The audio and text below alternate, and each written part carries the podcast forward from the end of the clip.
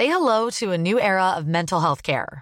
Cerebral is here to help you achieve your mental wellness goals with professional therapy and medication management support. 100% online. You'll experience the all new Cerebral Way, an innovative approach to mental wellness designed around you. You'll get a personalized treatment plan from a therapist, prescriber, or both in a safe and judgment free space. Your Cerebral therapist or prescriber will outline a customized plan with clear milestones along the way so you can get to feeling your best. With Cerebral, you're not alone in your mental health journey. We're here to empower you to live a fulfilling life. So take that first step towards a brighter future and sign up today at cerebral.com slash podcast and use code ACasts to get 15% off your first month. Offer only valid on monthly plans. Other exclusions may apply. Offer ends July 31st, 2024. See site for details.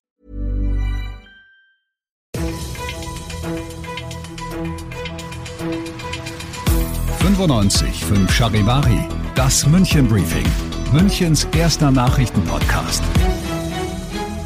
Mit Christoph Kreis und diesen Themen. Zwei richtig krasse Fälle beschäftigen die Münchner Polizei und es kommt Fahrt in die Debatte, wird die Allianz Arena jetzt am Mittwoch Regenbogenfarben oder nicht? Schön, dass ihr bei dieser neuen Ausgabe wieder reinhört in diesen Nachrichtenpodcast. Da kriegt ihr ja jeden Tag innerhalb von fünf Minuten alles, was in München heute wichtig war. Gibt's dann jederzeit und überall, wo es Podcasts gibt und jetzt um 17 und 18 Uhr im Radio. Das Wochenende hatte es, wie sie heute mitteilt, richtig in sich aus Sicht der Münchner Polizei. Und nicht, wie man vielleicht vorher gedacht hätte, wegen rauschender Fanfeste nach dem deutschen Sieg gegen Portugal am Samstag. Nein, der Sonntag war es letztlich, an dem zwei echt krasse Sachen passiert sind, muss man sagen. Charivari München-Reporter Oliver Luxemburger, wir fangen mal chronologisch an. Sonntagnachmittag in Bogenhausen. Ja, also da wird die Polizei gerufen, weil ein halbnackter und hilflos wirkender Mann auf der Elektrastraße unterwegs ist. Die Polizei holt den Rettungswagen dazu, damit er ins Krankenhaus gebracht wird und sein Zustand untersucht werden kann. Kurze Zeit später meldet dieser Rettungswagen dann der Polizei, euer Mann hat uns angegriffen und ist aus dem Wagen getürmt. Die Polizei spürt ihn dann schließlich auf, buxiert ihn wieder in den Rettungswagen. Dort kommt es dann zum Gerangel und der Mann beißt einen Polizisten in den Oberschenkel. Beide fallen raus auf die Straße, wo der Mann dann einen Atemstillstand erleidet und stirbt. Ob die polizeilichen Maßnahmen das alles ausgelöst haben, das klärt jetzt die interne Ermittlung. Außerdem wird die Identität des Toten noch ermittelt. Er hatte nämlich gar keine Ausweispapiere dabei, also eine irrsinnige Geschichte. Ja, wirklich krass, aber meiner persönlichen Meinung nach ist Sonntagabend dann drüben in Neuhausen sogar was noch krasseres passiert.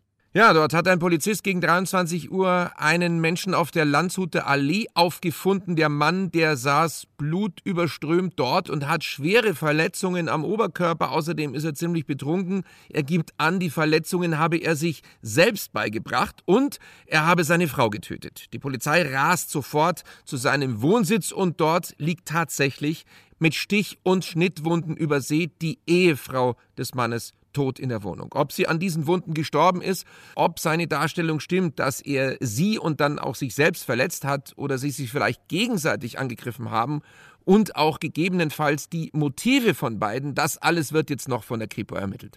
Danke für die Infos, Charivari München-Reporter Oliver Luxemburger. Also zwei echt krasse Fälle, muss ich sagen. Und die Infos dazu, die gibt's natürlich nochmal zum Nachlesen auf charivari.de.